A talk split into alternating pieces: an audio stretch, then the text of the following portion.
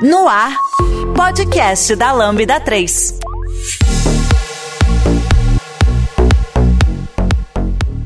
Olá, eu sou a Camila e esse é o podcast da Lambda 3. Hoje vamos falar sobre antipadrões em agilidade. Aqui comigo estão Fernando Okuma, Juan Barata. E Olivia Janequini. Não esqueça de dar as 5 estrelas no nosso iTunes, porque ajuda a colocar o podcast em destaque. E não deixe de comentar esse episódio no post do blog, em nosso Facebook, em nosso SoundCloud e também no Twitter. Ou se preferir, mande um e-mail para a gente no podcast lambda3.com.br. Então vamos começar.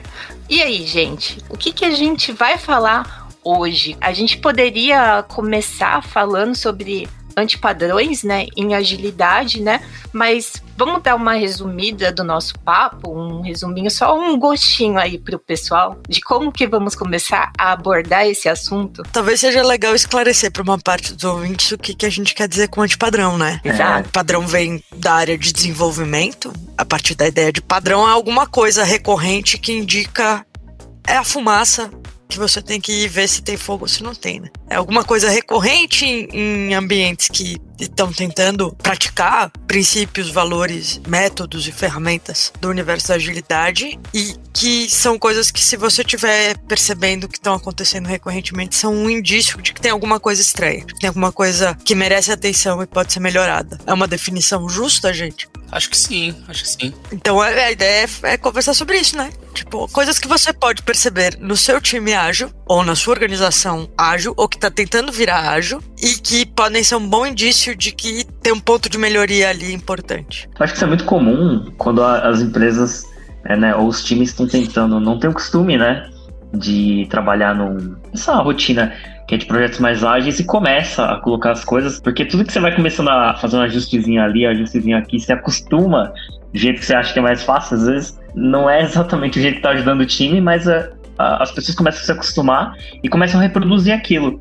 E, isso é muito comum quando você começa a, é, a fazer uma coisa que não está ajudando o time, às vezes está até atrapalhando o time, mas que as pessoas vão reproduzindo, né? Aí chega um momento que as pessoas falam, mas por que vocês fazem desse jeito?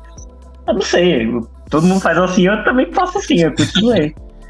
E, e, isso é muito comum, né? Porque somente em, em, ambientes em que a pessoa está utilizando do experimento, né? Basicamente a pessoa vende um modelo mais tradicional, onde a pessoa já é mais acostumada com o modelo de trabalho e para atender né, uma necessidade do mercado ali, né? Tentar ser um pouquinho mais se encaixar no mundo ali que já está em meio que inovação, né, principalmente no desenvolvimento de software, as pessoas tendem a querer fazer aquele ajuste, né, para ficar parecido ou dizer que está fazendo ágil no dia a dia, né? E aí eu acho que esse é um dos principais ali momentos a gente consegue encontrar antipadrões de agilidade, né? Onde as pessoas tentam fazer um encaixe de uma coisa para dizer que está acaba, tá fazendo, mas quando na verdade está só meio que mascarando um nome ali, né?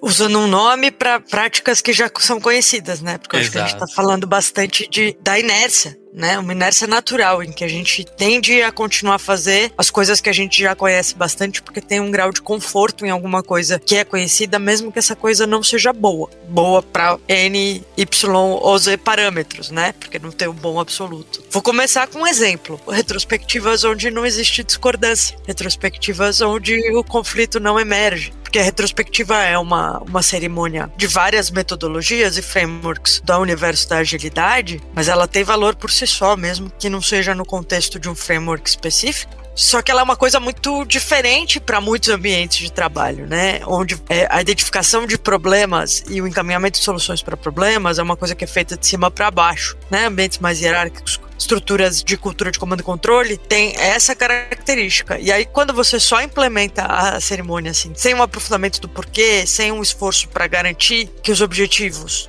daquela cerimônia, que é fazer os conflitos emergirem e serem resolvidos de forma colaborativa dentro de um time multifuncional, faz com que as retros sejam só uma reunião onde as pessoas falam coisas evitando conflito, porque aquele não é o espaço, é um espaço que não tem autonomia para conflito. Então esse é um primeiro uhum. antipadrão que eu queria identificar muito claramente. Se você está tentando fazer agilidade, o seu time ou a sua organização está fazendo retrospectivas onde não emerge conflito, onde não há discordância, eu não estou falando de briga, eu estou falando de conflito. Tem alguma coisa estranha aí.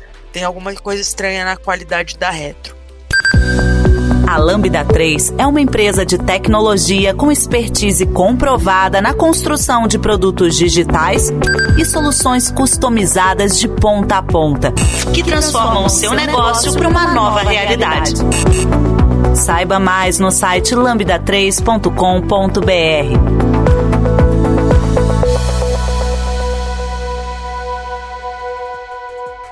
Eu acho que até é, um pouco que falou também, né, Olivia? O contrário também acontece. Às vezes a, a empresa está começando esse processo, nessa transformação, e está começando a querer é, processos mais ágeis, e fala assim: ah, tem a retro, existe uma, existe uma cerimônia que uma retro, vamos fazer aqui também. Só que o time não está preparado, as pessoas não estão preparadas para retro. E às vezes essa reunião acaba virando uma grande reunião de para todo mundo lavar roupa suja, sabe? Aí começa as pessoas a se acusarem, começa a dar briga. Então, às vezes também você querer empurrar uma cerimônia desse tipo, porque é, é uma coisa bem delicada, porque a gente vai falar sobre coisas que aconteceram no processo da interação que a gente teve e coisas que deram errada, né? E também sobre as coisas que deram certo, mas também sobre as coisas que deram errada. E nesse momento é a hora que as pessoas têm que ter muito cuidado com a maneira como isso é levantado, né? E como isso é discutido. E quando esse processo de retrospectiva é empurrado goela abaixo, tipo, a gente tem que fazer essa cerimônia, porque é assim que é o padrão da agilidade. Tem que ter uma retrospectiva. Só que as pessoas não estão preparadas para isso. Você vai fazer a primeira vez vai dar muito ruim. Os times tentam insistir nisso, né? Porque, ah, esse é o padrão, tem que ter essa cerimônia. E aí chega um momento que a, a, acaba que desgasta o time, assim, seja, acaba sendo muito mais prejudicial do que ajuda o time a evoluir, né? Acaba sendo só uma cerimônia para todo mundo sair na porrada ali e não resolve nada. É, eu acho que nesse contexto, é, principalmente falando de agilidade, né, a gente precisa ter um time muito maduro, né? E quando eu falo em maturidade, eu não falo somente em questão de processo, né? Eu falo também das pessoas saberem que elas estão ali no ambiente e que esse ambiente precisa ser um ambiente seguro, né? Um ambiente que elas podem confiar e saber que eles estão tentando encontrar uma solução para um determinado problema ali que eles encontraram, um desafio que eles encontraram ao longo de um tempo. É, retrospectiva ela serve para isso, né? Para você olhar para aquele tempo que você passou ali desenvolvendo alguma coisa, né? Uma interação que a gente chama, né? E ter essa maturidade de saber que o objetivo objetivo é encontrar uma melhoria para aqueles problemas e não simplesmente uma, não uma acusação, né, de tipo, ah, a gente errou porque fulano, né, a começar a apontar o dedo, eu acho que isso é, é uma das coisas, assim, que a gente precisa começar a entender. E em ambientes, assim, que são, que estão em transformação, né, mas que são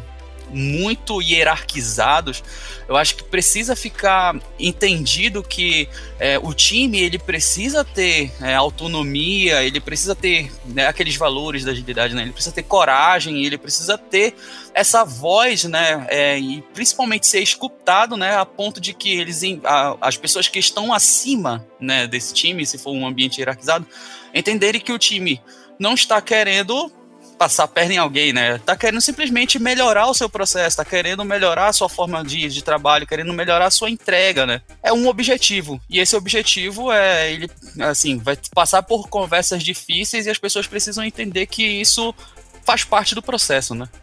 Exatamente. E a gente pode ter um cenário totalmente ao contrário, onde a gente tem pessoas que na verdade, olhando para o projeto, né, não tem uma discussão, né? A gente está falando de um cenário onde tem várias discussões e apontamentos, e a gente pode ter o contrário, onde está tudo bonito, tudo perfeito. Não tem nada que a gente precise melhorar, né? Isso também é, é, é algo que a gente precisa ver, né? Se está acontecendo isso, tem algum, alguma coisa errada porque olhando para dia a dia de projeto, ou até puxando é, na nossa vida mesmo, a gente sempre precisa melhorar algo e a gente precisa discutir e conversar sobre isso, né? E aí eu queria também mencionar um, um ponto que eu acho também interessante, que é, o Juan tinha falado um pouquinho de hierarquia, e eu acho que é, é legal também falar, porque dependendo a organização, a estrutura que é montada, né, esses times, enfim, a gente tem a questão de hierarquia. Então, olhando para um time que está numa retrospectiva, dependendo do,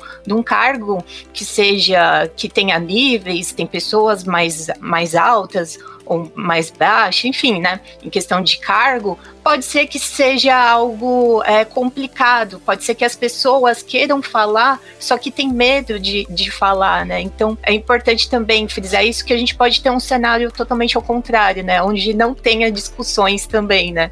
Então a gente precisa ver isso. É, eu acho que é isso, né? A retro, a retro pela retro, tipo, a cerimônia vazia, sem nenhuma preparação e sem saber o objetivo dela, só enfiar a goela abaixo do time, isso é, é, é, vai muito contra, assim, vai acabar destruindo completamente o objetivo do que é né, essa, essa cerimônia. Concordo, Fernando, e, e o que me leva a pensar num, num outro antipadrão, que é um pouco aquela frase ou aquela recorrência tem algumas formas, que é estamos a frase que você ouve, né? Estamos implementando ágil aqui na empresa ou o framework é assim, assim, assim, assado. O que, que eu quero dizer com essas frases? É um excesso de ênfase no framework ou na receita que está sendo seguida. E eu acho que isso que a gente estava conversando até agora sobre retrospectiva é uma das manifestações do que eu acho que está por trás desse do problema mais comum por trás desse tipo de frase recorrente. Estamos implementando o ágil aqui na empresa, o framework é assim, o framework é assado, né? O excesso de ênfase num determinado framework, seja ele qual for. Qual que é o problema que eu acho que está por trás aí? Tem uma tentativa de resolver alguma coisa, trazendo uma novidade nova, e as pessoas enfatizam muito mais as ferramentas e os processos do que as pessoas as interações. E ao invés de ter um entendimento compartilhado,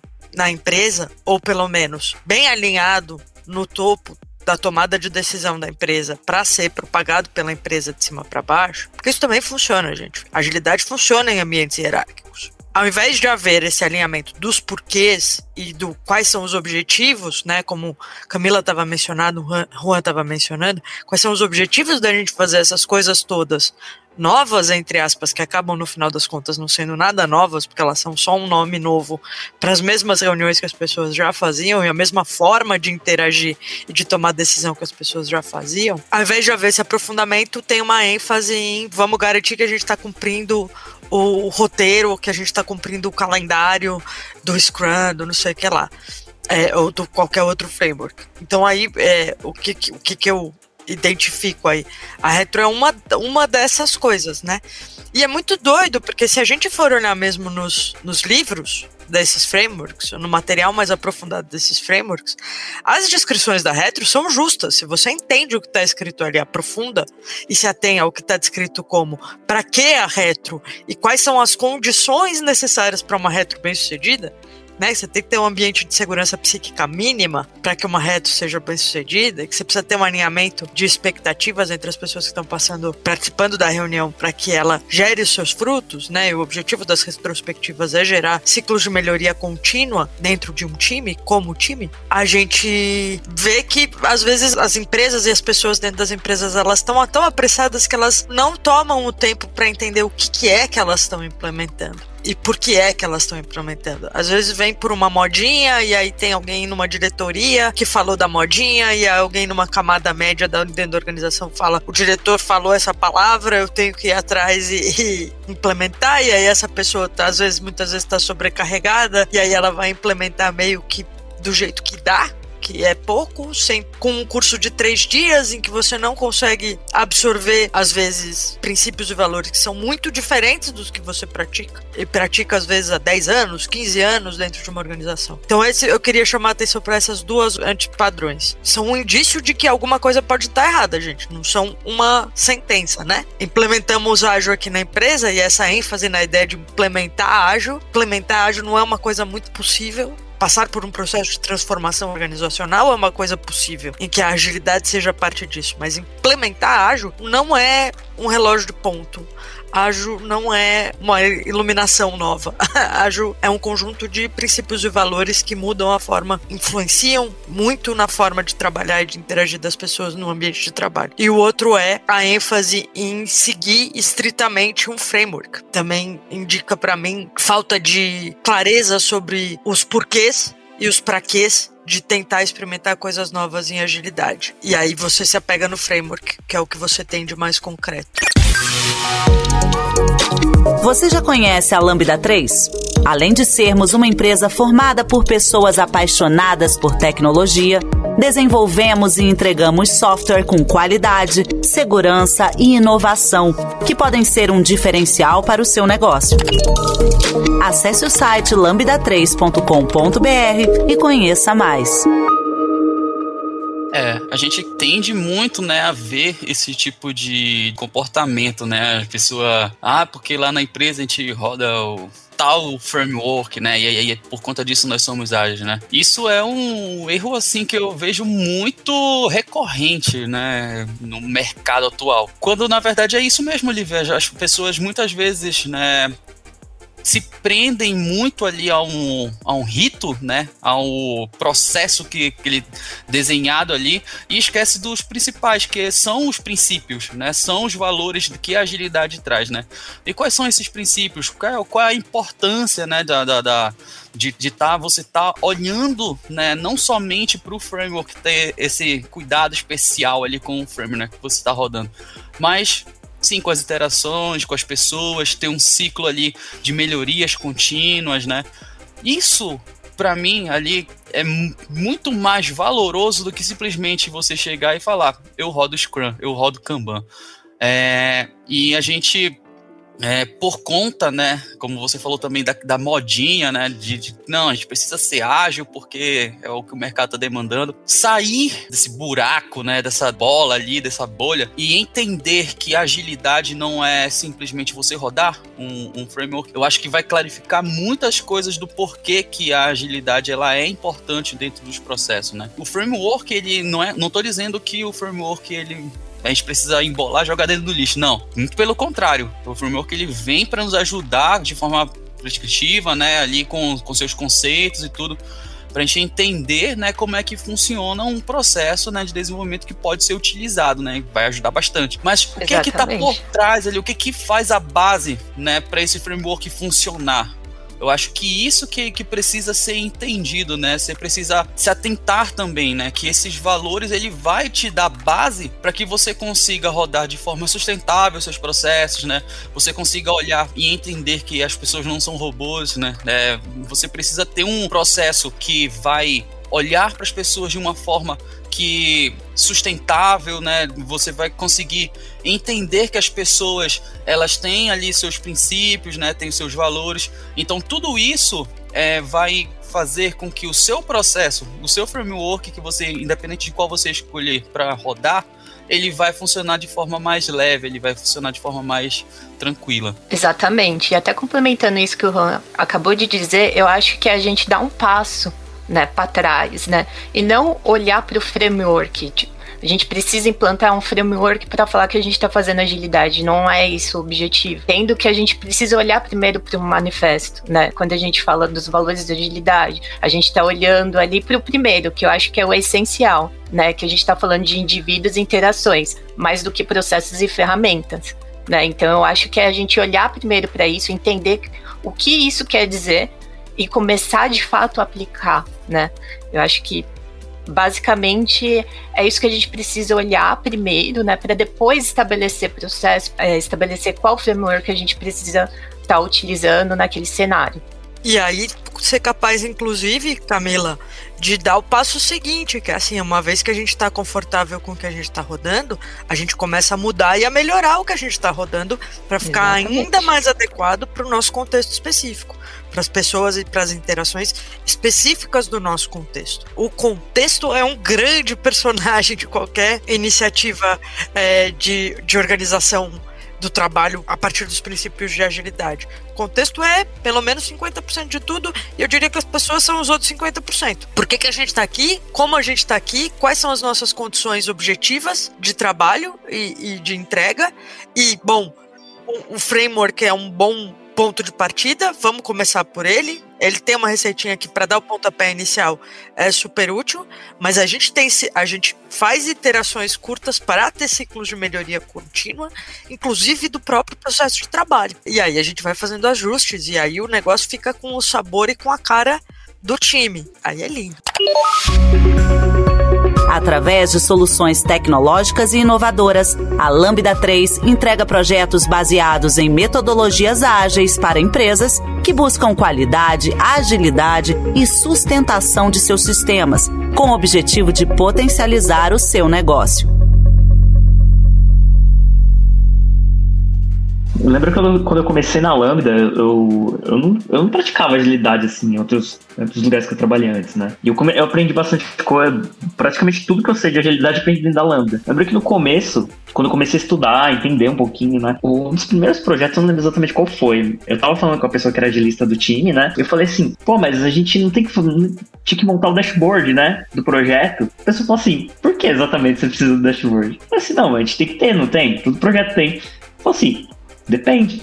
Que informação você quer tirar desse dashboard? Aí fiquei, sei, eu achei que tinha que ter todo o projeto. Ela, não. assim, a gente precisa entender o que exatamente você precisa extrair do dashboard. Se você precisa de uma informação que o dashboard vai te dar essa informação, vamos fazer o dashboard. Se não tem nada lá que é, interessa pra gente, não vamos gastar energia nisso. Não gastar energia no que faz sentido. Ou seja, a maioria dos projetos pode até ter um dashboard, mas é porque isso faz sentido para esses projetos, né? E lá não vai ter nada mais do que o time usa. Então acho que faz sentido a gente focar e acrescentar coisas. Tem dashboards que são incríveis, né? Cheios de informações e gráficos e coisas, mas para chegar naquilo, não foi assim. Começou o projeto, criou aquele dashboard gigante. O time vai sentindo a necessidade, putz, essa informação aqui ela não tá fácil de achar. Vamos criar aqui já mais uma visão? A gente vai lá e coloca. Olha, essa outra informação a gente precisa buscar em vários lugares aqui, vamos reunir numa outra visão e achar. Aí ele vai criando esse corpo, né? Eu acho que faz sentido a gente entender que não é estranho colocar um monte de coisas, né? Um monte de penduricalhos no projeto que não servem para nada, na real, assim, tipo, não, não, nasceu de um problema, de uma necessidade. E que a gente vai só enfiando goela abaixo, né, do time. Ah, não, agora você tem que atualizar isso aqui. Vocês têm que pôr essa informação aqui. Tem que... Não, isso tem que fazer sentido, tem que vir de uma necessidade, né? E é muito comum ver no, nos projetos que tem muita coisa que nasce assim porque, ah, esse é o padrão. Ah, é assim que funciona esse framework, então tem que fazer assim. Principalmente para acho que para empresas que têm menos maturidade com isso. E tudo bem, né? Que é o que você falou, né, Olivia? Assim, é, tem que começar de algum lugar. Então você começa e talvez você siga algumas coisas, mas à medida que o tempo passa, é legal rever o processo e falar: ah, isso aqui não faz sentido, a gente tá fazendo isso aqui à toa. Vamos parar de fazer isso? Vamos parar de fazer aquilo? Vamos acrescentar isso aquilo? Porque senão você acaba carregando uh, esse, esse monte de penduricalhos e se todo mundo do time falar assim, ah, eu tô fazendo isso porque o pessoal já fazia isso antes, eu vou continuar fazendo. Cara, isso, isso vai se perpetuar e vai chegar uma hora que as pessoas estão fazendo coisas que elas não fazem a menor ideia por que estão fazendo aquilo. Porque, ah, porque alguém falou que tinha que fazer. É Métrica é um exemplo excelente para isso mesmo, Fernando. Excesso de métricas logo no começo de um projeto. E aí eu quero, queria fazer dois comentários. Um é, de novo, voltar para os porquês. Por que, que a gente tem métrica? Por que, que a gente precisa de dados? Tem que ter uma, pelo menos uma dessas duas coisas. Ou a gente acompanha algum dado do time porque ele é um insumo num processo de melhoria contínua. Então, a gente acompanha a vazão do time, porque isso aí vai dando e a gente vai ganhando previsibilidade e complementarmente apoia algum processo de tomada de decisão. O que, que, que, é processo de tomada de decisão no dia a dia no time ágil? No refinamento a gente toma decisões, no planejamento a gente toma decisões, ou no equivalente, né? A decisão sobre qual é o próximo item de trabalho que a gente vai puxar para desenvolvimento. A decisão sobre como é que a gente vai quebrar um determinado item de trabalho em tarefas menores. A decisão sobre como é que a gente vai são muitas decisões, né? A gente é uma decisão atrás da outra e, e, até o nível mais granular que é vocês desenvolvedores na hora que vocês estão lá decidindo como é que vocês vão, qual é a abordagem que vocês vão eh, usar na, na codificação de uma determinada regra de negócio para um lado ou para o outro, qual, qual vai ser o impacto disso a partir de uma certa um conjunto de parâmetros de arquitetura e de ambiente técnico. Essa é uma coisa. Eu queria mencionar uma coisa específica que é uma manifestação recorrente desse antipadrão de excesso de métricas em ambiente de agilidade, muito associado a um uso irrefletido a essa essa imensa popularidade que é uma faca de dois gumes que o Scrum tem tido nos últimos 10 anos, sei lá, no Brasil, é uma faca de dois gumes, porque é muito positivo, é maravilhoso ver um monte de gente falando de agilidade tal, tal, tal. Ver a adoção irrefletida de Scrum, implementações de Scrum, que na verdade você só coloca uma capinha, você mudou a skin do comando controle. Ao invés de ser uma skin clássica, tradicional, agora você usa a skin Scrum. Então é, esse é o outro gume da, da coisa, né? Que tá cortando pro lado errado. Você está ouvindo mais um podcast da Lambda 3. Nos organizamos de forma democrática para que todas as pessoas compartilhem conhecimentos e boas histórias. Temos muito papo sobre tecnologia, diversidade, cultura e muito mais. Encontre o caminho para novas ideias aqui. Eu queria chamar a atenção para uma métrica específica que tá no Scrum e que as pessoas se aferram, se apegam e abraçam alguém, sabe do que, que eu tô falando? Suspense. Falando de dois. Falando de burn down e velocity. O que são, para que são é muito importante, porque assim, ó, eu nunca vi um Aí eu vou ser polêmica aqui, como vocês, vocês já me conhecem, vocês sabem que eu sou. Eu nunca vi um time em que o burn down ajudou a alguma coisa. Ajudou a melhorar a auto-organização do time, ajudou a melhorar a vazão do processo, ajud ajudou a diminuir cycle time ou ajudou a diminuir lead time. Não não, não conheço. Muita gente Todas usa as... burn down só pra fazer gerentada, né? Exatamente. E a gente acabando, acabando, a gente não vai e aí... É Traduzindo, Traduzindo gerentada, burn, burn down vira um instrumento de comando e controle de pressão de fora do time para dentro do time por produtividade. E aí, ao invés dos times estarem caminhando na direção que a gente espera dentro do universo de agilidade, de constância e previsibilidade de entrega, você não tem como adivinhar o futuro. Mas se você tiver um ambiente que você tem constância, você começa a ter previsibilidade sobre o futuro a partir do que você conhece do passado. Agora, se eu começo a colocar pressão, a colocar, a forçar aumento de capacidade, trazendo gente nova pro time, forçando hora extra. E às vezes eu aumento a capacidade do time, mas eu oculto isso da métrica, né?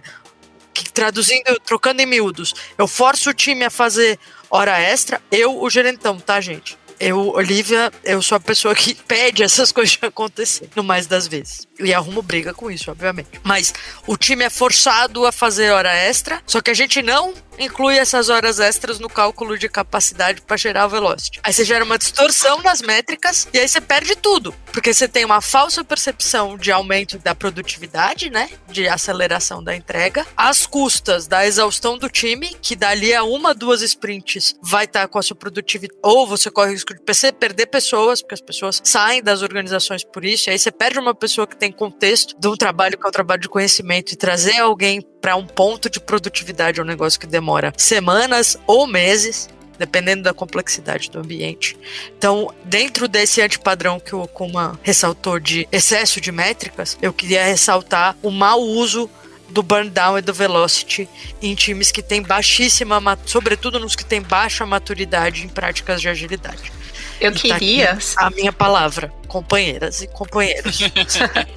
eu queria só colocar uma cerejinha aí no bolo, já que a Olivia começou a comentar sobre isso, né? Que assim, a gente tem isso que ela falou, né? A gente pode ter um cenário dessa forma, e aí a gente pode incluir também as estimativas em horas para completar esse cenário caótico, diria, né? E aí eu queria entender com vocês o que, que vocês sentem sobre isso, sabe? Aí eu queria entender, assim, é, como a gente tá com pessoas agilistas e pessoas desenvolvedoras, eu queria que cada um é, falasse sua percepção mesmo sobre esse assunto de ah, estamos num cenário onde o burnout, burn, é, burn up é, é, algo que é para a gente ter um, uma espécie de controle, né? E a gente ainda tem a estimativa em horas, onde a gente, que seja a história ou a task, são quebradas em horas. Queria entender a percepção de vocês, sabe? Eu tô curiosa. Eu sinto raiva. Brincadeira, editor, pode cortar essa parte, tá? Não corta não, porque é muito. Vou até abrir o microfone pra ir. editor, pode cortar essa parte, tá? Não, eu... corta de jeito nenhum, editor. É, não corta não, porque reflete, reflete a, a, o nosso sentimento. Eu acho que, que é um ambiente, assim, muito do que a gente já tinha falado, né? É, de, de, de controlar, né? O, a gente sente, muitas vezes o time se sente pressionado, né? Por uma estimativa tão, assim, eu acho muito ruim, porque é, o nome já diz, né? Você tá jogando uma estimativa aí. E se você tá falando que é, em duas horas eu consigo te entregar isso aqui, é um muito arriscado porque, tipo, você tá meio que dizendo para o seu cliente, para a pessoa que está esperando por aquela entrega, daqui a duas horas você vai estar tá recebendo o seu produto na sua casa. Eu acho que isso um tanto muito difícil de acontecer, né? E quando a gente fala de estimativas, a gente tem que trabalhar com, né, com algo que o, que o time ali ele tem uma certa complexidade, por exemplo, complexidade que a gente tanto fala, né? Complexidade. Qual é a complexidade de a gente tentar desenvolver isso daqui? Né? E você fala disso, você está falando de um time que ele é diverso, né? As pessoas cada um tem, o, tem o, a sua forma de trabalhar, né? Tem seu tempo. Então, isso gera um certo problema quando o cliente chega com essa imposição, né? De que não, mas por que vocês não estão colocando as horas que vocês estão trabalhando em cada task? E isso gera uma certa. Para mim, é um ambiente muito de desconfiança do seu cliente tá olhando assim e falando, cara, eu quero ver, não, não interessa quanto tempo vocês. Ah, se vocês estão colocando dois story points, eu quero saber quantas horas vocês estão desenvolvendo esse tal de story points aí, sabe? É, uma pessoa que vai trabalhar ali na operacionalizar isso mesmo, escrever código, eu me sinto extremamente pressionado com dar uma estimativa em horas, porque me dá a sensação de que eu tô falando assim, ah, isso aqui demora quatro horas. Parece que eu vou pegar e vou sentar no computador ficar quatro horas sem parar até terminar aquilo. E não faz sentido nenhum, sabe? Porque se você pega uma tarefa ou aquela história, né, aquela feature, eu que eu vou desenvolver ela. Se eu te disser assim, olha, eu preciso de uma semana para desenvolver isso aqui, né? É, e aí pode ser que eu entenda que tem uma parte que é mais complexa, outra mais simples, pode ser que eu comece uma parte, depois faça outra e conecte uma na outra, vou fazendo na sequência, e aí durante o processo eu vou entendendo o que está acontecendo. Mas você consegue ter aquela noção de que em uma semana eu vou passar por todo esse processo, né? Eu vou é, ir para uma ponta, para outra, conectar, desconectar, refatorar. Então é muito mais natural, é assim que a gente trabalha, é assim que a gente faz as coisas no dia a dia. A gente faz um pouquinho, descansa, depois pega uma outra parte, vê o que faz mais sentido. E aí quando você dá uma estimativa em horas, eu acho que tanto para quem está recebendo essa estimativa como para quem está dando essa estimativa, a sensação que dá é essa ah, isso daqui demora 20 horas para ser feito. Parece você não vai poder largar do computador enquanto você não cumprir esse prazo de horas. E é ruim, porque isso não, isso não faz bem para ninguém, porque cria uma expectativa muitas vezes equivocada para quem vai esperar essa entrega e vai criar uma ansiedade gigantesca em quem vai fazer isso. Porque você vai ficar assim, ai meu Deus, falta três horas para terminar meu prazo, falta duas horas para terminar meu prazo. Assim, cara, você não vai conseguir se concentrar, não vai desempenhar as coisas direito, e você não vai ter a liberdade de se adaptar, de talvez escolher fazer uma coisa antes da outra, que, que não era aquilo que tipo, tá planejado fazer uma coisa primeiro, depois a outra. Ah, não, vou inverter a ordem porque faz mais sentido, é mais simples, mais fácil. Então, toda vez que a gente recebe essa pressão de dar uma estimativa em horas, isso, eu acho que isso não ajuda ninguém na prática. A ideia é que a gente saiba entender mais ou menos quando que a gente espera que consiga terminar esse processo, mas é o que né, é, a gente está falando, é uma estimativa, é o que a gente acredita que vai acontecer. Mas isso dá aquela tranquilidade para a gente poder se adaptar durante o processo e escolher o melhor caminho com calma, com tranquilidade. Né? Eu sempre gosto de fazer uma, uma comparação dessa situação com o seguinte, né? A gente tem aquele aplicativo onde a gente pede comida, né? de vez em quando ali e tal. E a estimativa que eles dão para entrega é em horas, né? Aí a hora ali é precisa. Daqui a às 13h46 seu pedido estará sendo entregue até as 14 e 10, por exemplo. Quando bate os 13 e 56, você já fica naquela ansiedade, meu Deus, já, será que já tá vindo? Será que já tá a caminho? E aí o que que acontece? Muitas das vezes já tá a caminho, mas quando chega, tá faltando a batata frita, ah, o cara esqueceu de colocar, esqueceu de dar minha observação lá, que eu queria mais ketchup que uhum. maionese. Então, existe essa pressão realmente, né, de, de você ter, atender ali o prazo, porque se não atende, o prazo passa 10 minutos, o usuário já fica, caramba, já, já atrasou 10 minutos aqui meu pedido, eu vou dar duas estrelas para esse cara, entendeu? Para essa, pra, essa empresa aí. Eu não tô gostando disso. É, atrasou 10 minutos meu pedido. Então, né, gera essa angústia de você. Você não mora em São atender. Paulo, né, Juan? não, não moro. Dez minutos aqui não é atraso. pois é, então. Dez minutos aqui é a margem de erro.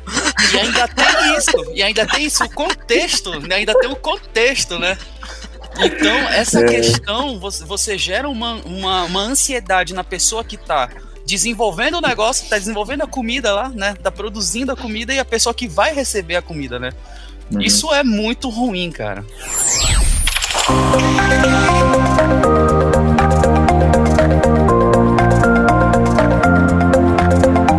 Esse podcast é produzido pela Lambda 3, uma empresa de tecnologia inovadora que pode te ajudar em seus maiores desafios.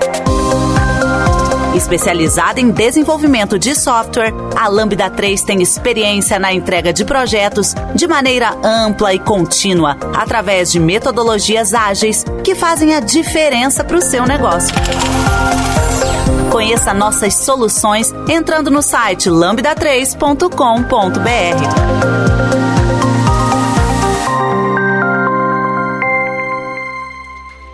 O Fernando já mencionou aí uma coisa que é é horrível para a pessoa que está trabalhando com a mão na massa, trabalhar num contexto uhum. que tem esse tipo de coisa.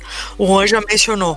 Coloca, eu vou tentar sintetizar o que você falou, Juan, que eu concordo completamente, que é distorce a estrutura de incentivos do que está em volta do trabalho de modo a prejudicar a qualidade. É isso. A estrutura de incentivos fica de um jeito que na hora que você tem que escolher entre duas coisas, você desprioriza a qualidade. E aí o que significa despriorizar a qualidade em desenvolvimento de software, gente? Significa muitas vezes que a gente vai fazer de um jeito que o cliente está colocando essa coisa de estimativa, está vindo de um princípio de desconfiança, tentando fazer controle num nível muito baixo de como é tá o desempenho do time. Só que aí ele tá corroendo a qualidade por baixo, que na hora da coisa ir pra produção de verdade, aquilo que você queria, que era garantir prazo, vai por água abaixo. Porque como tá com problemas de qualidade, a hora que dá algum problema, o tempo que a gente demora para corrigir um problema é muito maior porque a gente não, não executou a coisa com boas práticas. E nisso o software é muito diferente de comida, né? Comida depois que você cozinhou, tá cozido,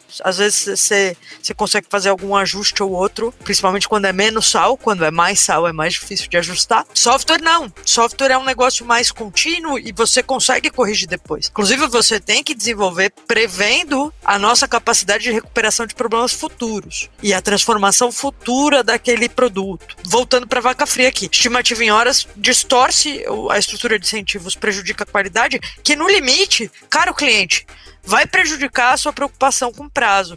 Porque o cliente ele tem basicamente duas coisas. Ele quer sempre três coisas, né? E as três são impossíveis. Ele quer que seja bom, que fique pronto rápido e que seja barato. Bom e rápido são coisas muito relativas. É bom para quê?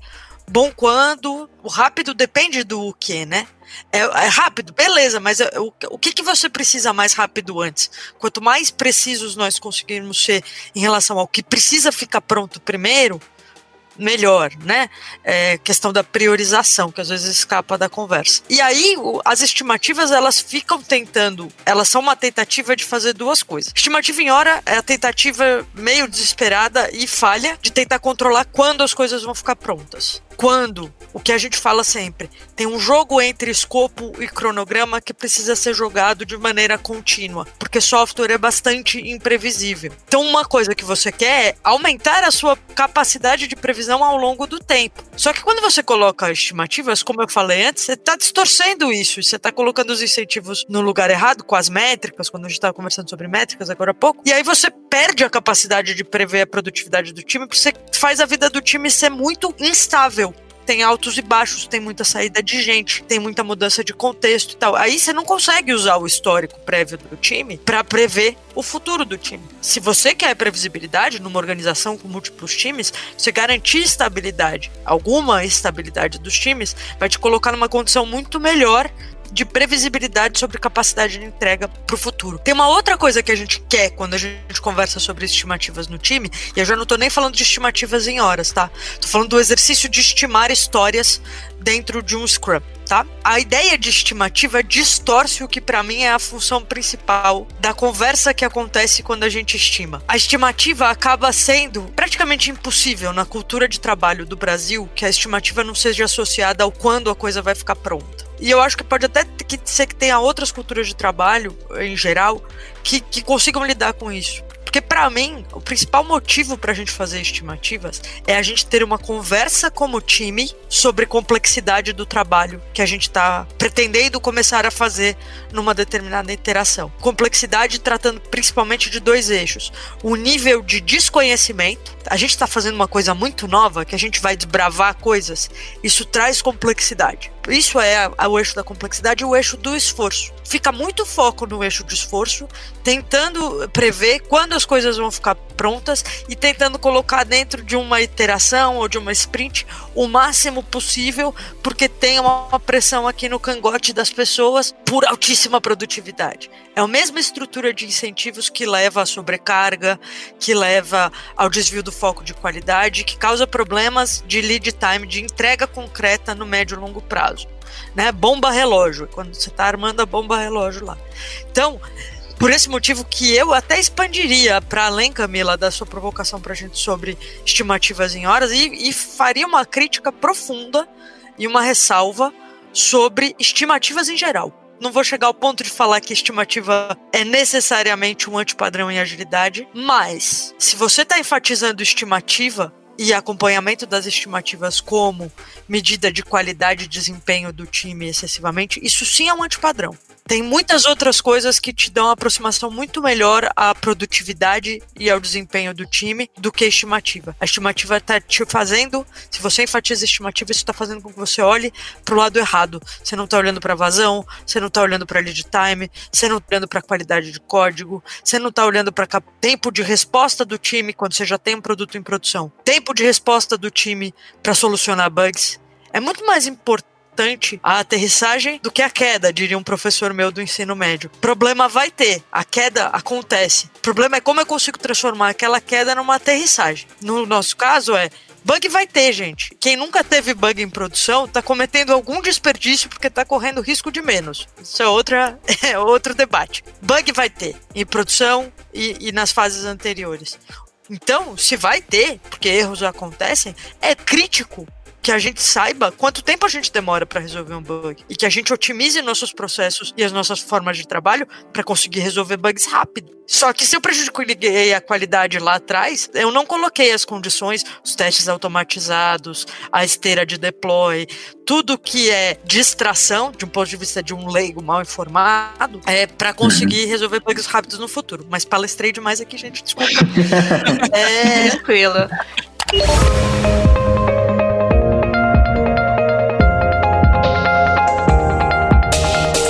Trabalhe na Lambda 3 de qualquer lugar do Brasil. Estamos com várias oportunidades abertas para atuação remota full-time. Acesse vagas.lambda3.com.br, conheça nossas vagas e vem ser Lambda.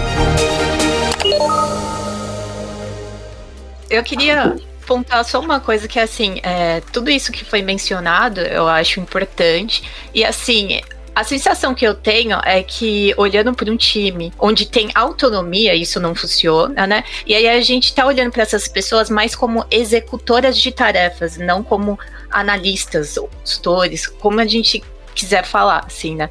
Então, o que que acontece, né? Olhando para essa visão, a gente está olhando o quê? A gente está olhando para as pessoas, controlando o que que elas estão fazendo, se elas estão demorando ou não, e a gente quer que seja entregue naquele determinado tempo, né? E aí a gente não está olhando para o projeto. Acho que a Olivia ela mencionou muito bem, né? O que que faz sentido a gente olhar para o projeto, olhar para a saúde do projeto, o que que está acontecendo, quais são as melhores ações ali, do que a gente ficar controlando de fato ali no micro, né? O que cada pessoa está fazendo né? Que as pessoas têm esse momento, né, de estar tá olhando, analisando qual é o melhor trabalho a ser feito, né? Não sendo uma pessoa executora de tarefas, né? Que ah, cheguei, essa é a minha tarefa, preciso fazer, entregar tal hora, próxima, né? Não é isso que que faz sentido, né? Quando a gente fala de agilidade, né? A gente, Sim, apesar é. de falar de agilidade, a gente não tá falando de tempo ou ah, Agilidade uhum. é algo que você vai entregar rápido, sabe? Vai ser mais rápido do que uhum. era antes. Não é isso, sabe? Não é o objetivo.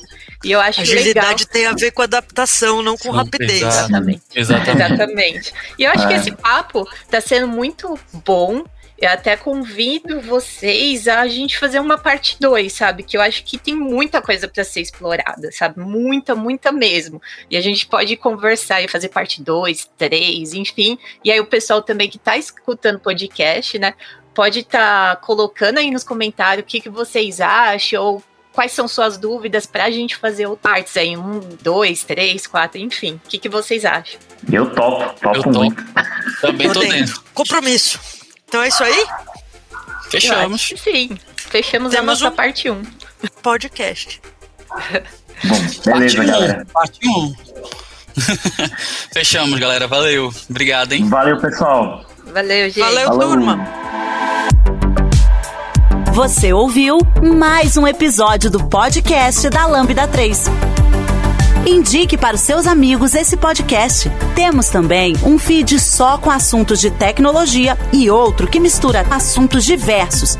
Toda sexta-feira, sempre com o pessoal animado da Lambda 3.